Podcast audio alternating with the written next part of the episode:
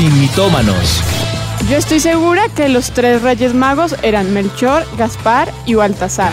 Pero pues claro, la Biblia dice, al que madruga, Dios lo ayuda. Yo una vez leí que decía, ayúdate que yo te ayudaré. Es hora de saber la verdad, sin mitómanos, con los pastores Juan Sebastián y Ana María Rodríguez. Sin mitómanos.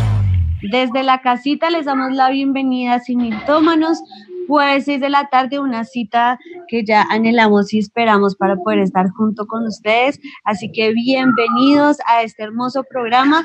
Tatis y Andrés también, buenas tardes, Dios les bendiga.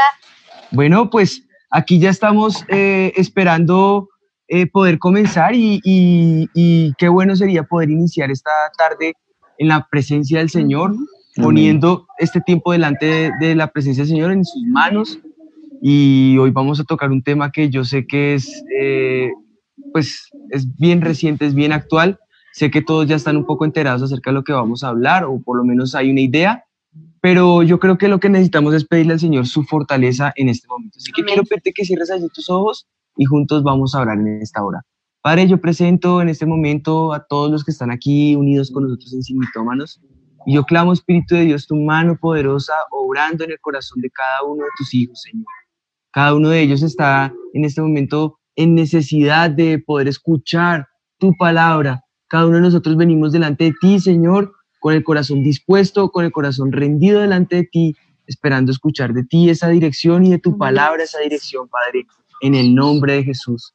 Clamamos, Señor, que sea tu palabra venciendo y derribando y desvirtuando las mentiras que Satanás quiere poner en nuestro corazón. En el nombre de Jesús. Amén. Amén. Amén. Bueno, hay, un contexto muy, muy, particular en Colombia, pero hay un, un contexto generalizado en todos los, nuestros países de habla hispana. Sí. Y, yo creo que, bueno, eh, eh, acá hay muchos ejemplos que estamos mostrándoles en el contexto aquí en Colombia. Mm. Eh, la tanqueta que se explota en esa situación tan difícil por causa de la necesidad y entonces ahí surge el conflicto ético y moral que arroja conducta inadecuada o, o inapropiada. Y empieza el conflicto de saber hasta qué punto es pobreza, hasta qué punto es necesidad, hasta qué punto es hambre, hasta qué punto eh, el Señor lo entiende y, es un conflicto natural humano, más no bíblico, ¿no? y, yo creo que es parte de esa separación y esa aclaración que vamos a, tener hoy.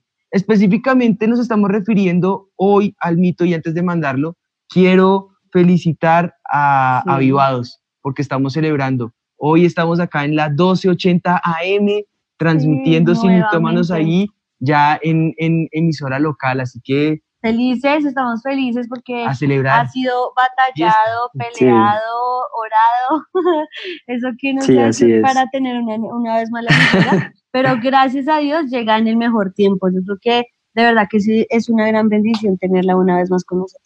Y el mito del día es...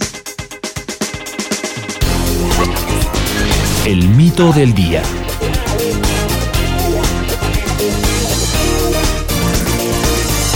el que nace pobre, muere pobre. ¿Qué dicen? Pues que es muy común, ¿no? Más de las personas que quieren, eh, no sé cómo se podría decir. Justificarse. sí, adaptarse también o justificarse o algo que quisiéramos decir más, más adelante a profundidad, pero conformarse también influye. Genera como un conformismo, ¿no? Sí. Bueno, pues eso es parte de lo que queremos hablar y lo que queremos decir en este programa. Y de hecho, empezar entonces eh, invitándoles que participen con nosotros en un concurso que tú mencionaste ahorita. Volvemos con premios a simitómanos, qué bueno. Sí. Los, eh. premios sí ya hacían falta, pero bueno, como todo ha sido un proceso y llegaron otra vez los concursos y este me pareció muy, muy especial y muy bonito, que todos los que quieran participar, aparte de que pueden ganar con nosotros pues un mug y una camiseta de Sin Mitómanos, no solamente vas a ganar eso, sino declarar una gran bendición para tu vida. Y se trata de que se graben eh, diciendo o mencionando una bendición que hayan encontrado en la palabra del Señor para sus vidas. Se graban diciendo esa bendición con el hashtag soy bendición. Nos etiquetan a nosotros claramente en nuestras redes para poder ver sus videos y el video ganador, el mejor, el más chévere, que además la gente de nuestra iglesia es demasiado creativa, haciendo unas cosas impresionantes, pues el mejor video tendrá ese premio y es ese y esa camiseta, pero también es para animarlos a declarar esa bendición para su Amén. ¿Cómo hago? ¿Pero qué tengo que decir? ¿Pero cómo me grabo? Entonces, pues les trajimos dos ejemplos para que los vean. Súper. Adelante. Clama a mí y yo te responderé, y te enseñaré cosas grandes y ocultas que tú no conoces. Jeremías 33:3. Yo también me uno al reto de los pastores Juan y Ana. Hashtag soy bendición. Respondiendo al reto de los pastores Juan y Anita, hashtag soy bendición, escogí una de las promesas que ha transformado mi vida. Salmo 32.8. Te mostraré el camino por el que debes andar, sobre ti fijaré mis ojos. Ya teniendo en cuenta esto y diciéndoles en concurso, yo creo que ya ahora sí podemos empezar en materia y empezar por definir, porque a nosotros nos gusta mucho definir como esas palabras principales que vamos a usar dentro del programa, porque nos amplían un poco más la visión de lo que queremos decir. Y queremos definir lo que es la pobreza. La pobreza dice que es sinónimo de necesidad, miseria y escasez se deriva del adjetivo pobre y este a su vez del latín pauper, pauperis, que significa pobre, que produce poco. Escuchen bien lo que significa, que produce poco. Se encuentra en estado de pobreza aquel que carece de los recursos necesarios básicos para el sustento y desarrollo de la misma. Asimismo, como pobreza se reconoce la falta de ánimo, de luces, de ideas, de virtud, de valor o de energía. Y cuando nosotros mm. estábamos viendo esta definición, nos sorprendió mucho porque ciertamente nosotros no desconocemos que hay personas que llegan con más necesidad que otras. Eso es claro ante los ojos de toda la sociedad y del mundo. Pero también sabemos que el que nace en esa pobreza dice que carece de ese, de como de ese ánimo de salir de esa pobreza, ¿no? Y lo que dice es que produce poco, y a mí me impresionó mucho esa parte que dice que produce poco, y de hecho la Biblia lo dice, el diligente prospera, el necio y el que no hace las cosas con diligencia es el que empobrece, dice la palabra del Señor, que el que no hace las cosas con diligencia, ¿quién es? El negligente es el que empobrece. Y nosotros podemos ver esto en muchos aspectos de nuestra vida que hace falta la alimentación, la vivienda, el acceso a bienes y servicios, la educación, la salud, pero todo esto podemos ver que de la mano del Señor podemos salir adelante y es lo que queremos mostrar. Bueno, ya vemos definiciones y contexto socioeconómico, ¿no? Esa es la forma como el mundo ha definido la pobreza, pero históricamente también ha sido definida y tiene dos partes. Una, una que es evidencia externa y una, que es evidencia interna. Digamos que la evidencia externa, lo que uno puede ver, lo que uno puede materializar eh, de lo que se ha definido por pobreza. Eh, en la actualidad, muchas de las causas de la pobreza, eh, pues históricamente hablando, han sido heredadas. Y al ser heredadas, pues obviamente son, agravan su situación o su condición con el paso del tiempo. Si observamos y, nos damos cuenta con detalle y con detenimiento cada rasgo común eh, en el que se ha generado desigualdad, vemos que hay conflictos bélicos, vemos que hay violencia, vemos los efectos del cambio climático, vemos eh, la carencia de lo que es la asistencia médica adecuada, vemos lo que es eh, la ausencia de oportunidades o acceso a, sistemas como lo son la educación o como lo son la salud, la salud o como lo son los, diferentes eh, sistemas u organizaciones a los que normalmente eh, uno podría tener acceso o, u oportunidades, ¿no? Eh, esa, esa, ausencia del agua potable, de fuente básica para la vida, o, o, o, aguas que estén saneadas, ¿no? Bueno, hay muchos contextos más, ¿no? La definición, eh, la, deficiencia eh, nutricional define ese estándar eh, de ausencia a, cuestiones básicas necesarias para, para sobrevivir. Y eso muestra lo que es la evidencia externa, ¿no? o, la manera con la que fue levantado o criado en el contexto en que, en que crece eh, marca una evidencia externa y empieza a migrar a la evidencia interna. Y cuando hablo de la externa es lo que la gente puede ver, pero cuando hablo de la interna es cómo la persona se ve a sí mismo. Y eso es lo que tú mencionabas ahora del proceso en la mente. Eh, esa, esa pobreza interiorizada que se ve en una vida reflejada en sufrimiento, en, en decepciones, en exclusiones, en sesgamientos, en marginalización, en frustración, eh, en imposibilidad. Y de, es, de esa manera ya no saben quiénes son ellos verdaderamente, porque fueron creados eh, y criados, eh, pero fueron creados y, y, llegan a creer que de ese, de ese contexto, de ese entorno, pues no, no pueden salir. Y por eso el mito del día, el que nace pobre, muere pobre. Muere pobre. ¿Y hasta qué punto puede ser cierto? ¿Hasta qué punto eh, esa, esa, esa, e, e, esa, ignorancia o de, de, sí, de, de, conocer posibilidades de que el gobierno mismo brinda, sí, esa, esa ausencia, ¿no? sí, digámoslo, de desinformación a, sí. acceso que las personas tienen y el, el desinterés de la misma persona de, de averiguar cómo puedo yo, a dónde puedo acceder.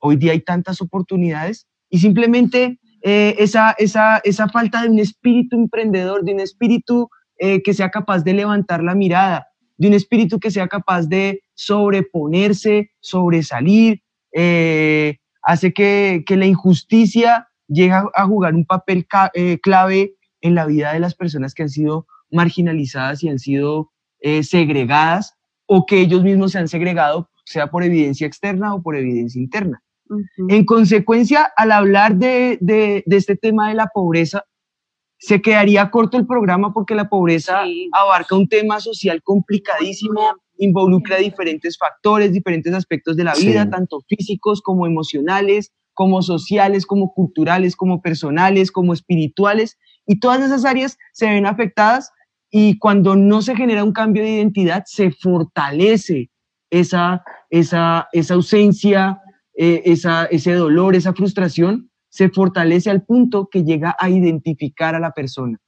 Y entonces cuando la persona le preguntan cuestiones de identidad, naturalmente su condición es agachar la cabeza, su mentalidad sí, claro. es consecuente con la situación con la que está viviendo. Y, y en, en, ese orden de ideas viene eh, también como resultado de todo lo que hemos visto ya eh, en los videos, vandalismo, sí. eh, sufrimiento, dolor, pérdidas, eh, golpes de la vida que generan cambios eh, irremediables y algunos de ellos irrumpen con el ciclo normal de la vida y desestabilizan totalmente a la persona al punto que el desánimo lo lleva a un desencadenar diferentes situaciones que termine, eh, no sé, hasta pasar por la drogadicción y de ahí no poder salir al punto que ya la mendicidad se vuelva la mejor manera de vida o su mejor aliado. Y ahora, pues, Andrés y Tatis, yo creo que ustedes nos pueden traer datos bastante eh, gráficos y bastante actuales, contemporáneos, que nos pueden arrojar luz acerca de hacia dónde queremos dirigir toda, todo este panorama que hemos mencionado Anita y yo acerca de la pobreza. Así es, pastores Juan y Ana. Bueno, como ustedes mencionaban, hay también una noticias en medio de todo el mundo acerca de lo que se está viviendo y hay dos resultados, hay como dos puntos de vista, uno muy bueno y otro muy grave. De hecho, el Banco Mundial en estos días sacó un, un informe que ilusionó obviamente un público y pues se los quiero leer para que mm, podamos entender un poco más cómo está la dimensión con lo que ustedes están hablando hoy. El informe, una parte, por supuesto, del informe dice, por primera vez desde 1998 las tasas de pobreza aumentarán a medida que la economía mundial entra en recesión y cae abruptamente el Producto Interno Bruto per, capital. La crisis en marcha revertirá casi todos los avances logrados en los últimos cinco años. De acuerdo con millones de personas, eh, caerán en pobreza, más de 40 millones de personas, y en pobreza extrema. ¿Eso qué quiere decir? Vivir con menos de un, eh, un dólar con 90 eh, centavos al día. En 2020, en comparación con cifras de 2019 como resultado del COVID-19, dependiendo de las hipótesis sobre la magnitud de las crisis económicas, las tasas de pobreza extrema mundial podrían aumentar entre el 0,3 y 0,7 puntos porcentuales hasta llegar alrededor del 9% en 2020. Impresionante. Y eso es lo que dice pues el Banco Mundial. Viene una crisis económica y bueno, hablan de toda la parte negativa con cifras reales y, y, todo lo que está pasando como consecuencia del COVID-19. Pero hay otra noticia que se contrapone a lo que pues nos dice el Banco Mundial y bueno, aclaramos también que esta noticia la, la pueden, ajá, la pueden encontrar en la revista Dinero y miren el título y pues lo escribe obviamente alguien que no está en el ámbito cristiano, pero al empezar a desarrollar el artículo uno queda sin palabras porque se basa en muchos fundamentos bíblicos. Y el título de este artículo dice, La crisis como momento de oportunidad. El miedo al desafío que representa la pandemia del coronavirus no nos debe distraer de las lecciones y oportunidades que va a presentar esta situación. A lo largo del artículo, este economista lo que empieza a hacer es un estudio de cómo Colombia tiene que debatirse también o hacer algo para poder salir de esta situación y cómo la mentalidad de los colombianos tiene que empezar a cambiar. Decía, habían tantas cosas que nosotros dábamos por hecho, pero es necesario empezar a romper prejuicios. Y todo esto del coronavirus tiene que hacer que la mentalidad de los colombianos, que la mentalidad de, la de las personas a nivel general cambie decía él, se va a reducir muchos trámites que antes se hacían presencialmente con papel, hoja y mano, pero al ver todo esto uno dice, la situación va a cambiar completamente, ahora todo es más virtual y él empieza a hacer un estudio en todas las áreas sociales y lo que concluye, y es algo impresionante porque él dice, más adelante, todo lo anterior va a afectar las opciones de empleo. Y aclara, las personas que no aprendan, que no se reeduquen, que no se reencuentren, tendrán problemas para mantener su trabajo y para conquistar. Allí está la llave para avanzar y es la situación perfecta para salir de la crisis y para reinventarnos. Pero todo está en nuestra mentalidad y en la forma en que veamos y aprovechemos la situación. Entonces es parte de esa buena noticia que, que uno dice, el coronavirus de pronto los, o todos otros lo pueden ver como algo muy malo, muy negativo y como algo desolador, pero dice él, ¿quiénes son los valientes y los pocos que se levanten a ver una oportunidad en medio de esta crisis? Pues fíjate que eso es precisamente lo que el Señor llevó al pastor, a nuestros pastores a profetizar para este año.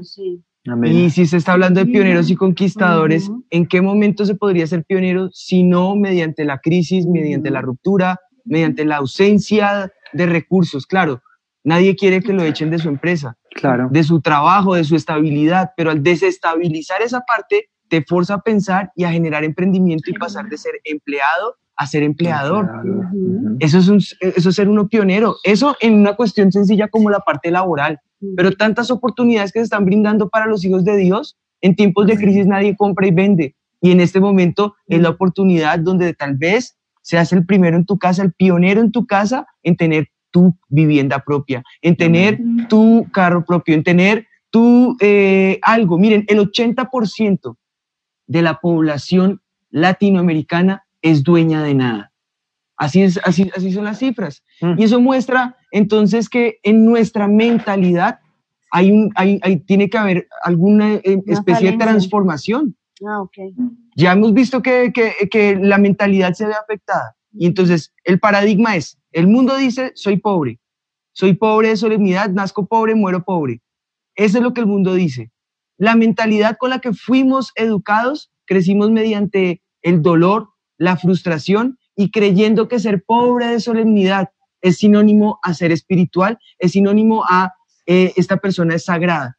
Y esa es una mentira que, que la religiosidad nos quiere vender a nosotros para, para hacer apaciguar. Y en realidad no solo para apaciguar, para robarnos, para robarnos las bendiciones, para quitarnos las posibilidades a los hijos de Dios de prosperar. ¿Sabías que la necesidad, eh, eh, perdón, que, el deseo del cielo es la bendición y la prosperidad? Él quiere hijos prósperos. Obviamente que también ama al que está, al que está dolido y con el que está dolido mi Jesús camina. Él camina en medio de la necesidad, Él camina en medio de la aflicción, Él camina en medio de la angustia, en medio de la, del, del dolor, Él está allí. pero él, él, aunque se acerca al dolor y aunque se acerca a la necesidad, Él no quiere que tú te quedes en esa condición. Él quiere restaurarte y restablecerte de esa condición, pero es una condición que Latinoamérica tiene que trabajar acá en su mente. Como latinos tenemos que entender que a nosotros nos conquistaron robándonos, nos conquistaron mediante el dolor, nos conquistaron a, a, abraz- a- ayu- eh, obligándonos a abrazar el dolor. Y la verdad, hasta el día de hoy sigue siendo así. No, no trabajan con nosotros, nos quieren quitar petróleo, nos quieren quitar eh, gas, nos quieren quitar absolutamente todo y no cuentan con nosotros y nosotros eh, en esa falsa humildad vendemos todo lo que tenemos, regalamos todo lo que tenemos, entregamos todo lo que tenemos y somos dueños de nada. Es hora de que nosotros empecemos a cambiar nuestra mentalidad. Una mentalidad de reino nos ayuda a nosotros a entender que ciertamente pudimos haber nacido pobres, ciertamente pudimos ser hijos del dolor, hijos de la esclavitud, hijos de la orfandad, hijos de la, de la necesidad, pero de esa, de esa orfandad, de ese dolor, podemos sobreponernos, porque en Cristo hemos sido llamados a ser vencedores, a ser cabeza y no cola, a ser eh, eh, eh, cabeza en nuestras empresas, a ser dueños de lo que el Señor nos quiere entregar y no solamente de la eternidad. La eternidad es el futuro más glorioso que nosotros tenemos, bendita esperanza que tenemos. Pero el ahora, las riquezas ahora son apenas el inicio, un abrebocas de las futuras riquezas que el Señor quiere que tengamos como hijos de Dios. Un cambio de mentalidad, ¿no? Yo creo que hacia allá va. Y luego va una tercera parte que queremos migrar el, el programa, pero al final. Eso, eso, eso es lo que los, los estudios dicen. Pero a nosotros, ¿qué nos importa lo que dicen los estudios? A nosotros lo que nos importa es qué dice la palabra de Dios, amor. Pues Jeremías dice, porque yo sé los planes que tengo y los pensamientos que tengo acerca de vosotros, dice Jehová. Pensamientos de paz y no de mal para daros el fin que esperáis. Entonces es lo que está diciendo mi esposo, es saber que los planes de Dios son para nosotros de bendición. Él no quiere que nosotros estemos en derrota, Él no quiere que nosotros estemos en escasez, porque Él quiere bendecir a sus hijos. Fue el primer malta- el mandato que Él dio, fructi- fructificad y multiplicados, porque Él quiere que nosotros fructifiquemos, Él quiere vernos en bendición. Es imposible creer que Dios quiere que sus hijos sean pobres y que no tengan bendición, porque Él dice, si nosotros siendo malos queremos darle buenas cosas a nuestros hijos, ¿cuánto más nuestro Padre que está en el cielo dará buenas cosas a los que se lo pidan? Entonces, el cambio de pensamiento, de hecho, está en todos los proverbios, en, en- en- como que los proverbios son reiterativos todo el tiempo en esto. Y hay Buscan generar en nosotros recordación. Ajá. Y hay uno que me gusta mucho porque es precisamente de lo que estamos hablando, que puedes no ser pobre, ciertamente sí, pero dice, ve a la hormiga, oh perezoso, mira sus caminos y sé sabio, la cual no teniendo capitán, ni gobernador, ni señor, prepara en el verano su comida y recoge en el tiempo de la siega su mantenimiento. Perezoso, ¿hasta cuándo has de dormir? ¿Cuándo te levantarás de tu sueño? Un poco de sueño, un poco de dormitar y cruzado por un poco las manos para reposo, así vendrá tu necesidad como caminante y tu pobreza como hombre armado.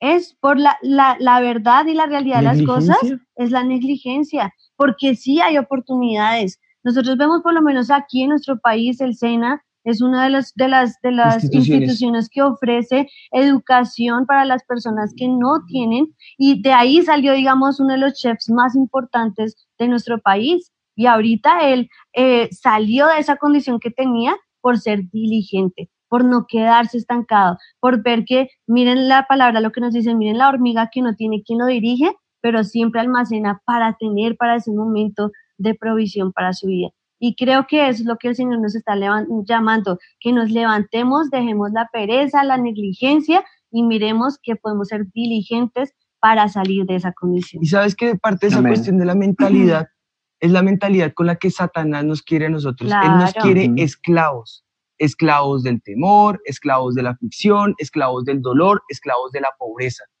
Esa es la mentalidad de Satanás. ¿Y yo por qué tengo que someterme a, a- a Satanás? Yo no soy hijo de Satanás, yo soy hijo Sí. de Dios. Y como hijo de Dios, los principios del reino de los cielos son los que yo heredo. ¿A quién llamó Amén. él su pueblo, su nación santa, apartada eh, y, y- y- y separada?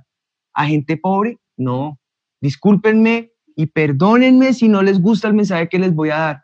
Pero amados que nos están escuchando de cualquier confesión que seas, si eres hijo de Dios y sabes que eres hijo de Dios, tienes que entender que a los que llamó su pueblo, los bendijo con lo mejor, lo mejor de la tierra, lo mejor del campo, el mejor lugar en Medio Oriente. En el momento en que él dio esa bendición, lo tenía el pueblo de Israel. Y en la historia, todos los que han querido conquistar el pueblo de Israel lo hacen porque se quieren usufructuar del terreno precioso que tiene el pueblo de Israel. Por contextualizar un poco en Colombia, ¿ustedes creen que no quieren hacer lo mismo con nosotros? Nuestras ciudades latinoamericanas, todas, todas tienen diferentes riquezas, diferentes recursos, diferentes materias primas, diferentes eh, oportunidades diferentes. Y la, y la verdad, los que hemos cometido el error somos nosotros. Somos los que hemos permitido que Satanás gobierne. Somos los que hemos permitido que Satanás nos arrebate las bendiciones. Yo creo que llegó la hora de cambiar la mentalidad y decirle, Señor, yo quiero tener la misma mentalidad que tú tienes y quiero que me enseñes. Bríndame esa oportunidad de aprender. ¿Qué le dijo el Señor a, su gente en momentos de necesidad? ¿Qué tienes a la mano? No es otra cosa sino con lo que tú tienes ahí a la mano, con lo que tú puedes trabajar. Él no te está pidiendo nada extraordinario. Lo que tú tienes a la mano, ¿qué tenemos a la mano? Dones, talentos. Tenemos a nuestro alrededor las oportunidades que Dios mismo nos ha dado porque Él es un Dios de oportunidades. Él es un Dios que da la visión, Él es el Dios dueño del oro y de la plata. Y lo que Él demanda de nosotros es simplemente un cambio de corazón y de mentalidad. De mentalidad para que entiendas, eh, entiendas lo que es pensar como Él piensa, que tu condición no es la actual. Pero aquí quiero migrar a la parte del corazón, que si tu, mental, si, tu, si tu corazón está en pro de las riquezas, pues nunca vas a poder lograr esas bendiciones porque lo que vas a ver es una motivación errada para alcanzar las oportunidades. Una cosa es salir de la pobreza y otra cosa es que tu corazón está en el, en el amor al dinero, el amor al, a la plata, el amor a las riquezas, porque el amor de, al dinero es el principio de todos los males, lo va a decir el, el, el predicador, que es en este caso Salomón. Pero también dice, el que es fiel en lo poco, en lo más es fiel. Y el que en lo, en lo muy poco es injusto, también en lo más es injusto. Ahí hay un cambio del corazón.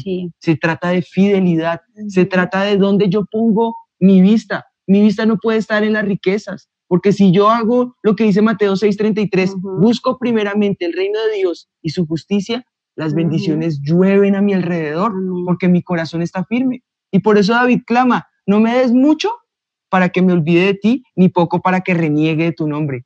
Esa es la, la mentalidad. Yo tengo al Señor con el Señor tengo todo, porque Él es el que me da la oportunidad, Él es el que me ayuda a administrar, Él es el que me da la, manera para yo gobernar, como decía el texto que leías de la hormiga, para, no tiene gobernador, no tiene rey, no, quien, no, tiene quien le oriente, pero su propia diligencia le lleva a ser totalmente autónomo y gobernar, sojuzgar los bienes que Dios le ha puesto a su alrededor y de esa manera lograr el triunfo y lograr la victoria. ¿Por qué? porque la mano negligente empobrece. La palabra de Dios dice que la mano diligente es la que enriquece.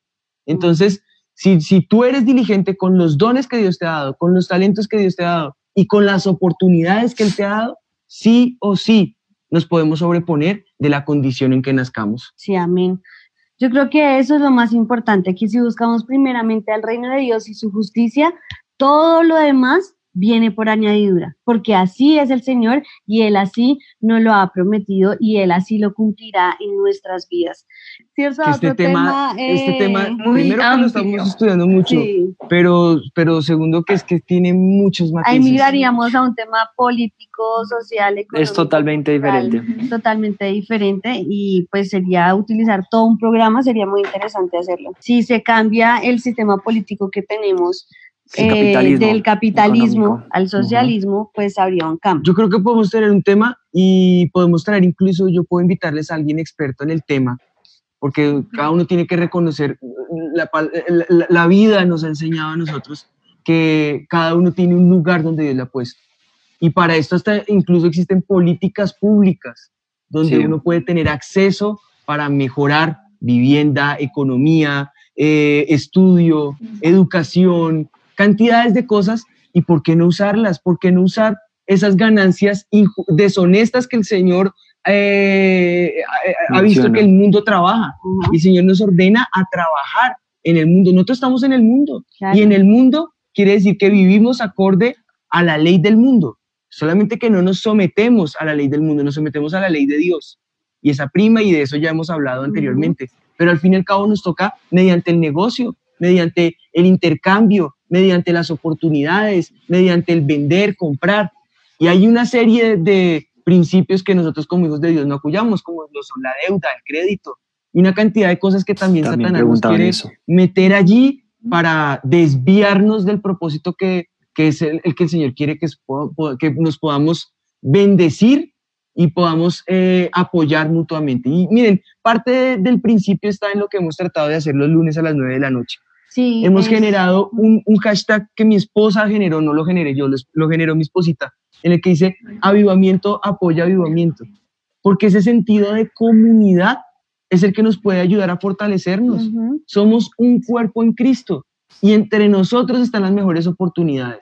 Sí, hay temores, hay temores. Algunos dicen, no, pero es que entonces eh, las formas de ser, para eso, todo eso tiene eh, formas, todo eso tiene matices eh, en los que uno puede entablar adecuadamente los negocios y hacer las cosas en el orden de Dios. Pero entre comunidad nos podemos apoyar y sobresalir y sobrellevar los unos las cargas de los otros y de esa manera ver cómo Dios puede levantarnos y subir de un nivel sociocultural eh, impulsándonos y empujándonos cada vez a progresar. Y yo creo que ese era el ejemplo que es muy bonito al que nos, está, nos llevó esta pandemia. Una de las cosas positivas es tratar de volver a ese, a ese, a esa iglesia de la iglesia primitiva. Y eso era lo que tenían ellos. Ellos tenían un sentido de comunidad que hasta vendían todo entre todos para apoyarse unos a otros. Y es lo que hemos tratado de hacer los lunes y es lo que estamos haciendo aquí en casa, porque nosotros tenemos necesidad. A mí me, me parece un poquito cómico que yo mostré que hicimos un, un, mercado y se lo compramos a una persona de la iglesia y alguien me escribió, en vez de comprar mercado por ustedes, regálenselo a, las, a los demás. Y pues yo le iba a responder, pues que yo también como y mis hijas también. Entonces, pues eso es lo pues, que, a lo que me refiero. Las necesidades que nosotros tenemos que suplir, suplámosla entre nosotros. Entonces ahora nosotros en la comida, el mercado, carnes, pollo, todo lo que, de lo que también nos alimentamos, ¿qué hacemos? Bendecir a otros y ellos a nosotros también nos bendicen. Y yo creo que eso es muy importante, por eso eh, lo que estábamos hablando de apoyarnos como comunidad. Esa es una de las cosas que podemos hacer eh, con respecto a salir de esa condición de pobreza y salir de la mentalidad. Aquí también el cambio, el cambio, está en la mentalidad, porque la ayuda no se puede quedar en una mendicidad. Exactamente. Y hay veces en que nosotros nos quedamos cómodos en la mendicidad. La oportunidad yo la debo tomar para sobreponerme, para levantar a mi familia. Yo les puedo dar un mercado a, a una familia que está en necesidad, pero más, más puedo yo ayudarle a esa persona a entender cómo conseguir sus alimentos, principios para saber cómo ellos pueden eh, intercambiar, cómo ellos pueden adquirir, cómo ellos pueden progresar, cómo ellos pueden emprender. Hay una cantidad de maneras y, formas que simplemente a, veces por lo que decíamos al principio, la, la negligencia o de la diligencia, eh, me puede ayudar a sobreponerme de esa Y lo hacemos, no significa que como iglesia no lo hagamos, lo hacemos, pero más que dar solamente a la necesidad, es impulsar a ese salir de esa condición, motivar a salir de esa condición de la mentalidad. Y yo creo que una de las cosas, y yo creo que la más, la más importante es la que nuestra pastora hace para todos los viernes y domingos en la tarima a enseñarnos. Ella lo ha esto, hecho. Esto no es un principio, esto es una ley espiritual. Y lo ha hecho por 30 años, lo cual me quito el sombrero porque es la parte que más atacan, molestan, dicen. Pero y a esta parte, atención, Valentina y todos los que están allí ayudándonos, no borren los comentarios, porque aquí vamos a ver el fruto en aquellos hijos de Dios que pueden creer y progresar y en aquellos hijos de Dios que deciden la crítica y se van a quedar en la misma condición. No borremos comentarios porque quiero saber que esto llegue al corazón, es muy importante lo que mis a decir. Yo la verdad siempre admiro a tu mamá y yo siempre le decía a Tita, ¿tú cómo haces para pararte todos los fines de semana con esa entereza y enseñarnos a nosotros sobre los diezmos y las ofrendas, cosa que es lo que más critican como la iglesia del Señor? Y ella nunca ha dicho, no, yo no lo hago por temor, al contrario, yo una vez le dije, no te da temor que hablen de ti, que te digan, ah, esa señora siempre pide la plata, me dijo, mamita, te voy a enseñar la clave del, del por qué yo siempre me paro en la tarima a hacerlo. Me dijo, yo no lo hago por mí, yo lo hago porque yo sé que si me paro en la tarima a recoger los diezmos y las ofrendas, estoy liberando a mi iglesia. Y a mí eso fue lo que me conmovió porque ella me dice, yo me paraba ahí siempre para enseñarle a mi iglesia cómo salir de la pobreza, para enseñarle a las ovejitas cómo poder tener la bendición. Y eso es lo que ella siempre nos dice y nos ha enseñado.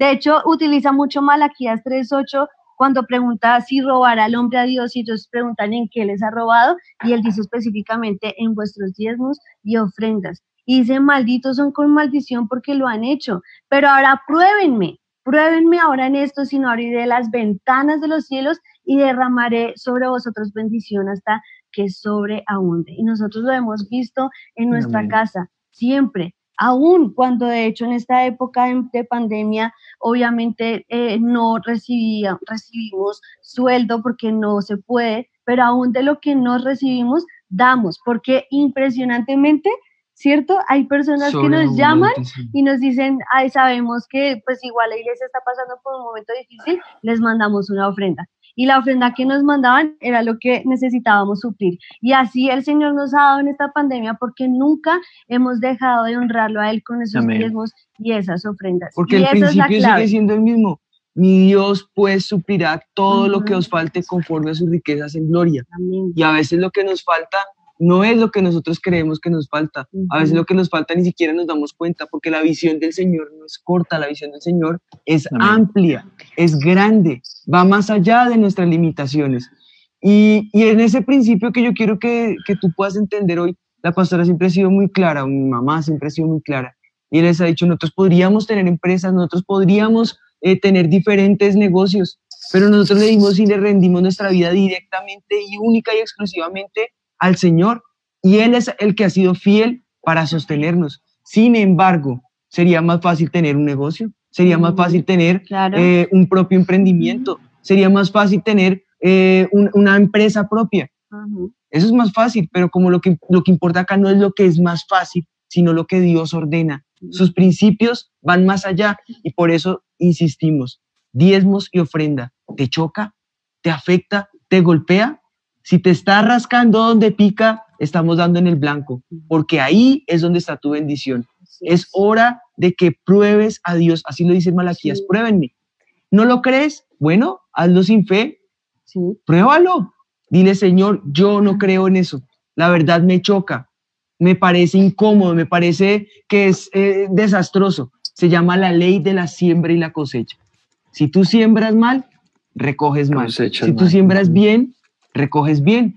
y es hora de que tú puedas hacerlo mediante, aunque sea mediante el reto. ¿Estás en un momento de crisis? Bueno, de lo poco que entre, de lo mucho que entre, de lo mediano que entre, siembra.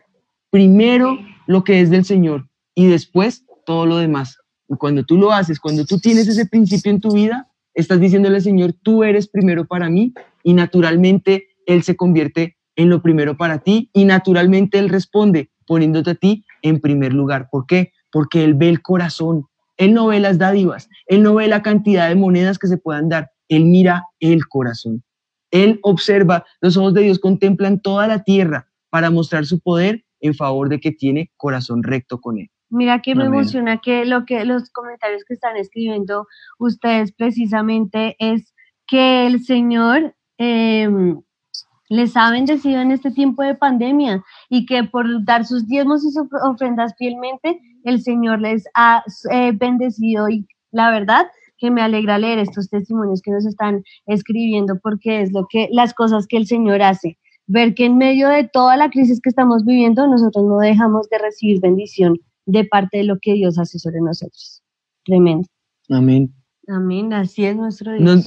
a nosotros como hijos de Dios no nos tiene por qué chocar las leyes espirituales. Es más, las debemos amar ¿Por qué? Porque el Señor nunca va a poner un principio que nos vaya a, a afectar a nosotros. Nunca Sí, va a poner un principio o una ley que vaya a ir en contra de nuestro bene- beneficio, de nuestro poder eh, levantarnos, de, no- de- de- de nuestra eh, propia eh, bendición. No, jamás. Los principios del Señor son de bien y no de mal, para darnos un fin y una esperanza. Siempre va a ser para bendecirnos. Lo que pasa es que Satanás siembra en nosotros la discordia, eh, el, el desánimo, el desaliento, el eh, dudar, el eh, murmurar, y todo eso empieza a traer también su fruto. Si tú te levantas en contra de un principio, el único que se va a ver afectado eres tú. El único que va a perderse de la oportunidad de ser sano si no cree en sanidad es el que está enfermo. El único que no va a poder ser libre de la ruina si no cree en el diezmo y la ofrenda es el que está arruinado. El único que se va a ver afectado en cadenas de opresión y no cree en la liberación, pues es el que está en ese momento de opresión. Es para todo el que cree. La vida en el Señor es por fe, no por vista, es por fe. Es caminando en fe que tú vas a lograr vencer todo lo que está a tu alrededor. Todo obstáculo que Satanás te ponga en tu vida, en fe, en guerra, en valentía, tú lo vas a poder librar uno a uno, tomado de la mano del Señor. Sí, yo creo que podemos ser dos clases de personas. Unos que se conforman y viven con eso, con, con lo que en este momento hay y con lo que dice el mito, nacer pobre y morir pobre, o los que se transforman. Y hace parte de esa enseñanza que nos daba tu papá, de esa metamorfosis que nosotros Sí. debemos vivir, transformarnos, como dice la palabra, de gloria y gloria, por la misma imagen que estamos encontrando en el Señor Jesús. En un espejo del Espíritu exacto, de y eso es lo que Él quiere para nosotros. El Señor es el Rey de Reyes, es el Señor Amén. de Señores, es el dueño del oro y de la plata, y nosotros somos sus hijos. Yo nunca he visto que mi, mi eh, Noah diga, mami, no me des de comer porque yo sé que tú eres feliz en que yo no coma. No me des ropa porque yo sé que tú Es eres feliz porque yo no tenga ropa. Es absurdo. Mis hijas nunca me van a decir eso, al Absurdo, sí. contrario, van a decir, mami, tengo hambre, mami, Claro. me quedó pequeño el zapato, Porque son Mami, uno papás. sí. normalmente le tiene que decir a los hijos, oiga, aprenda a decir por favor. Agradezca. agradezca que le pongo el pan. Desagradecido. ¿Cree que yo? Eso. Pastores Pero Mariana, sí, miren que es ¿me que aquí- así. sí, claro. Y miren que aquí llegan varias preguntas eh, y hay unas preguntas que se han generado frecuentes y ha generado un poco de confusión y por eso se las pregunto, porque muchos están preguntando, ah, claro, entonces es- el evangelio de la prosperidad, cuando pues todos sabemos que no es así, pero digamos a esas personas que se les puede decir, porque también preguntan, bueno, si yo sé que no es verdad lo que están diciendo, pero ¿cómo, eh, cómo uno como cristiano puede debatir ese, ese asunto de que si Mira, es el evangelio de la prosperidad? Hay un principio en el corazón que se llama codicia. Y normalmente aquellos que les choca hablar, normalmente aquellos que les molesta hablar acerca de los diezmos y las ofrendas, les está chocando directamente con un principio en su corazón, que es la codicia. Mira, mira a su alrededor, no solamente con ese principio, con la generosidad. ¿Son Sí. generosos? ¿Saben dar? ¿Han ayudado a la persona que tienen al lado? No, pero es fácil levantarse, criticar y señalar. ¿Por qué? Porque el principio está en la codicia. ¿No le pasó a Judas? Judas se, levantaba todo el rato y le decía, pero ¿por qué ese perfume lo vas a derramar? ¿Pero Sí. por qué esto? ¿Pero por qué no darle a los pobres? Y el Señor, eh, al punto que le tuvo que decir, hombre, a los pobres siempre los van a tener con, con ustedes. Y eso nos da a nosotros un principio, es la mentalidad. La pobreza siempre va a estar a nuestro alrededor. Nuestro corazón debe ser generoso con aquellos que están necesitados. Pero más generoso sería no solamente darle al mercado, sino enseñarle a tener los recursos Claro. y sacarlo de esa condición para que pueda ver en Dios la prosperidad. Pero el que es codicioso, hey, un momentico, no, eso no se debe hacer así. ¿No crees en la prosperidad? Ay, qué pesar por ese corazón mendigo que tienes y qué pesar por ese corazón tacaño que tienes para la gente que está a tu alrededor. Pero yo te digo hoy, la visión del reino yo la abrazo, la Amén. amo, la recibo, la creo y por eso Dios me bendice cada vez más. Porque no está la bendición en tu bolsillo. Mi bendición no viene de tu bolsillo, lo, dis- lo- lo ha dicho la pastora y me aferro a las palabras.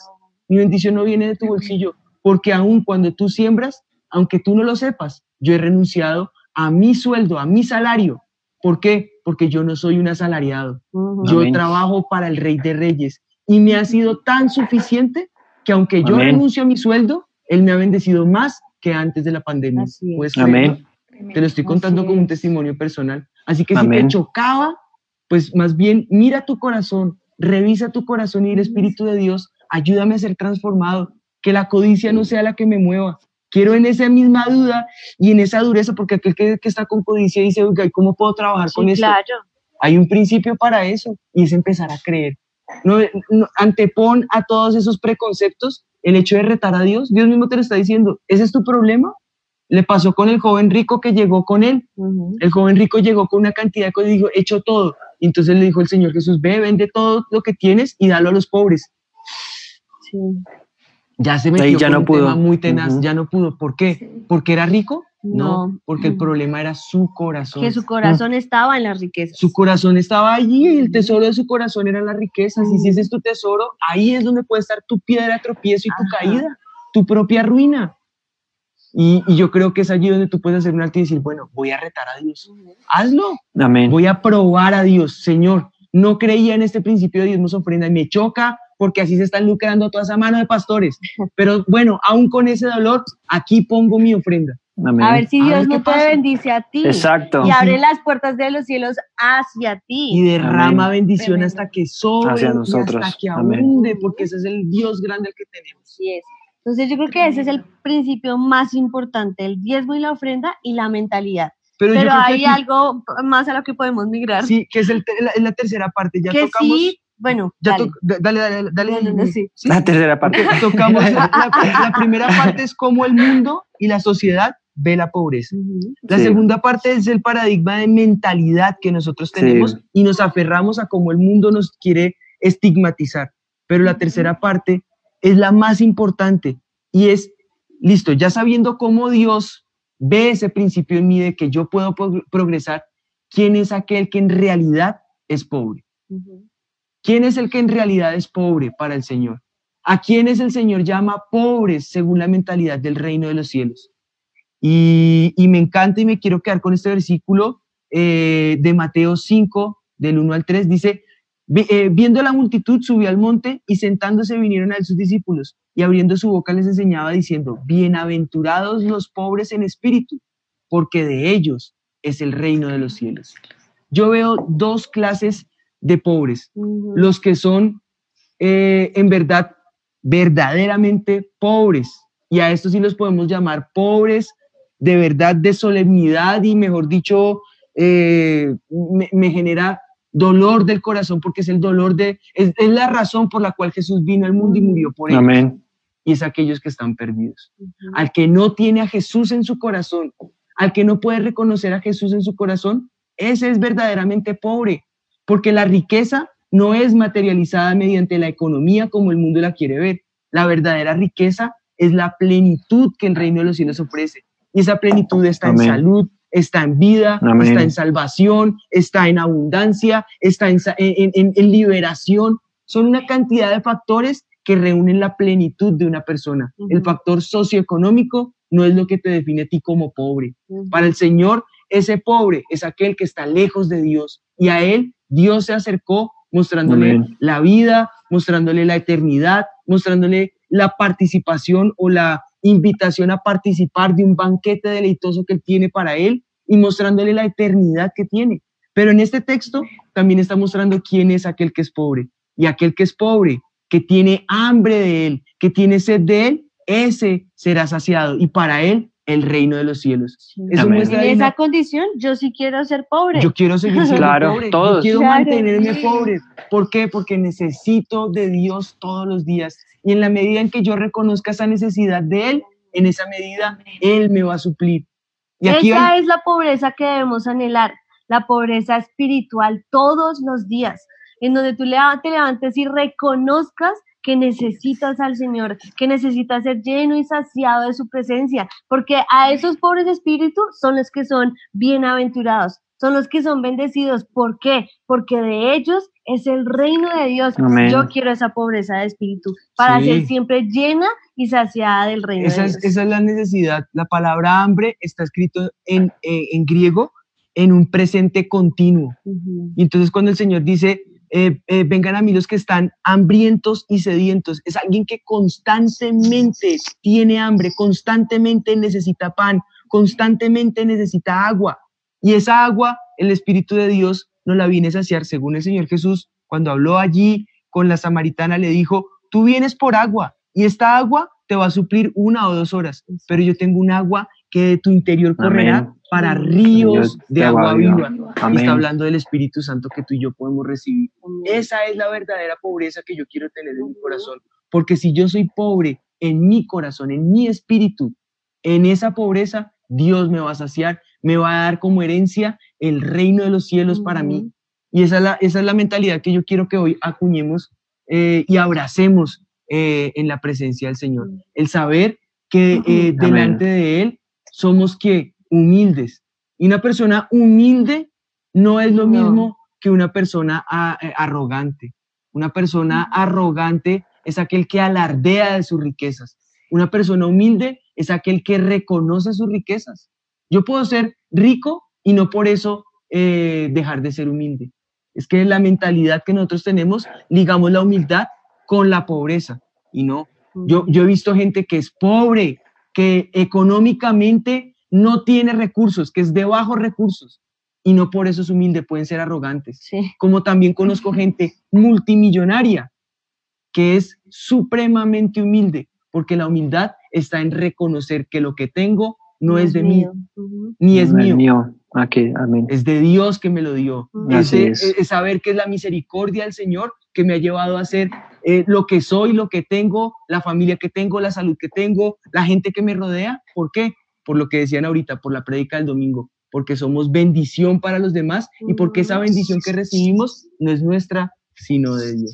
Amén. Entonces, con eso el mito queda desvirtuado, porque ya llegamos a la conclusión más importante. El que nace pobre no muere pobre, al contrario, puedes hoy cambiar tu mentalidad y saber que somos hijos de Dios, hijos del Rey de Reyes y del Dador del Oro y de la Plata, que es para tu vida. Y por eso el hashtag soy bendición, para declarar esas promesas que Dios tiene para nosotros. También saber que en el principio del diezmo y de la ofrenda nosotros vamos a encontrar esa bendición para nuestras vidas. Y la única pobreza que debemos anhelar es esa pobreza de espíritu que es la que nos dará el reino de los cielos. Yo quiero que renunciemos entonces a esa mentalidad de esclavitud, a esa mentalidad de ruina, la echemos fuera de nuestra vida empecemos a actuar creyendo a los principios y a las leyes espirituales que el Señor nos da, como lo son los diezmos y las ofrendas, y podamos pedirle Espíritu de Dios, ayúdanos a sobresalir, a sobreponernos.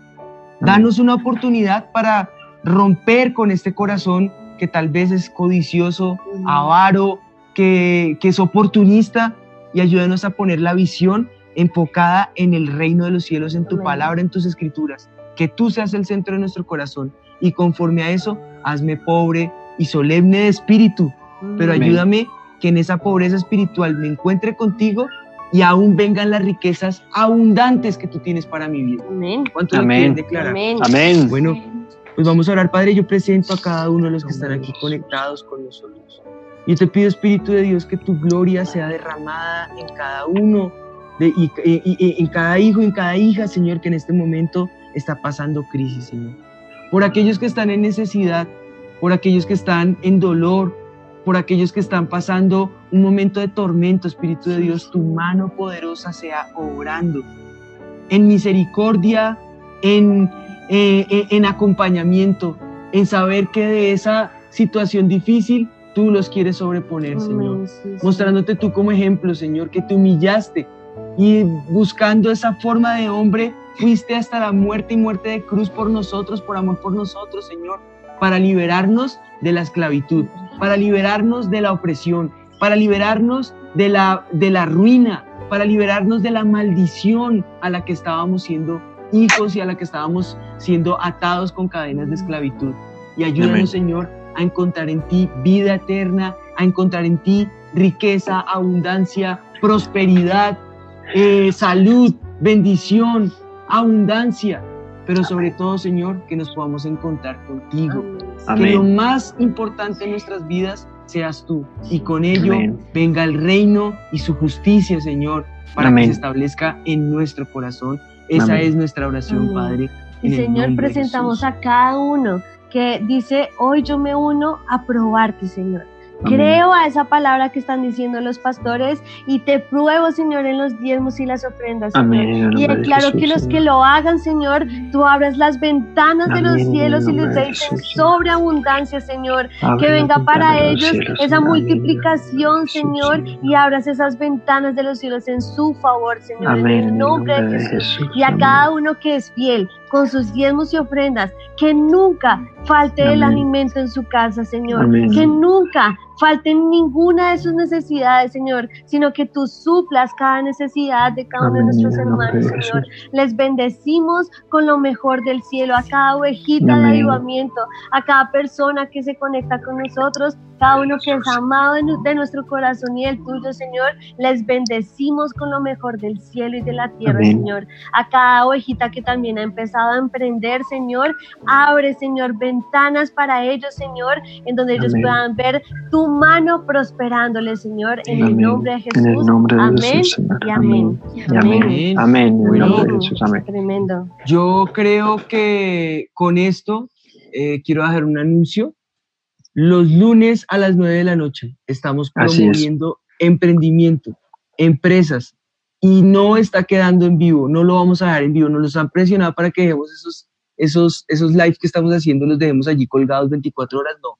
Los estamos haciendo en vivo solamente para aquellos que se conecten y ahí estamos interactuando con todos, con todos, todos, todos los que Se tengan perdieron preguntas el de lunes porque estuvo buenísimo.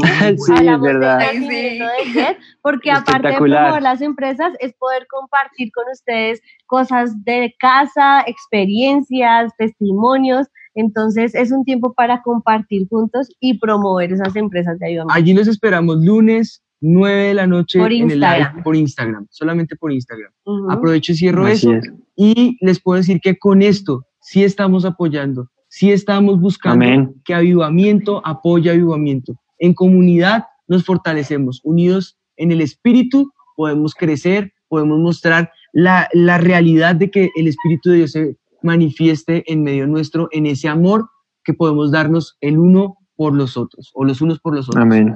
Y con eso podemos decir entonces que este mito ha quedado Desvirtuado. Mito desvirtuado.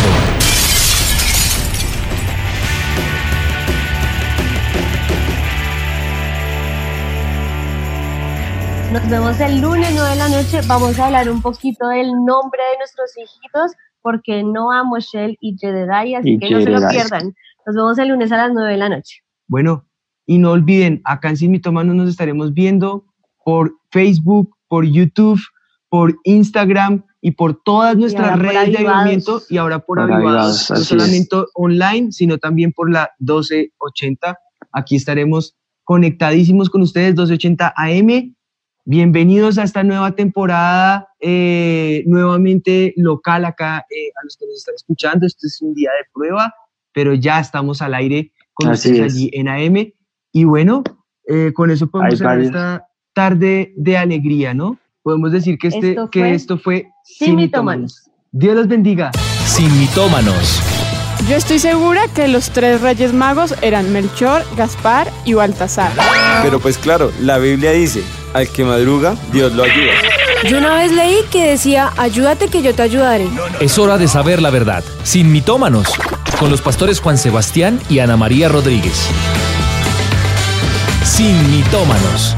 Avivados, la radio del Espíritu. Lavarse las manos es la mejor manera de prevenir el coronavirus. Este virus puede habitar en cualquier parte, en personas y objetos con las que entramos en contacto diariamente. Tubos, manijas, grifos, teléfonos, teclados, dinero, puertas, manos, bocas, mesas, lapiceros, botones, cisternas. Una microgota de saliva, lágrimas o moco de algún contagiado esparce cientos de partículas del virus que pueden llegar a nuestras manos y entrar a nuestro organismo. Por eso, lávate bien las manos y evita el contagio. Ministerio de Salud y Protección Social. Gobierno de Colombia. Escucha Avivados Radio ahora también a través de nuestra aplicación Avivamiento. Descárgala gratis en la App Store y en la Play Store. Ingresa, busca la app Avivamiento, descárgala y escucha Avivados Radio, sin importar el lugar en el que te encuentres. Avivados Radio ahora también a través de nuestra aplicación Avivamiento. Avivados, la radio del Espíritu. Avivados. Todos los días oigo tu voz. Avivados. Avivados. Avivados. Avivados. Avivados. Avivados. Avivados, un ministerio de los pastores Ricardo y María Patricia Rodríguez.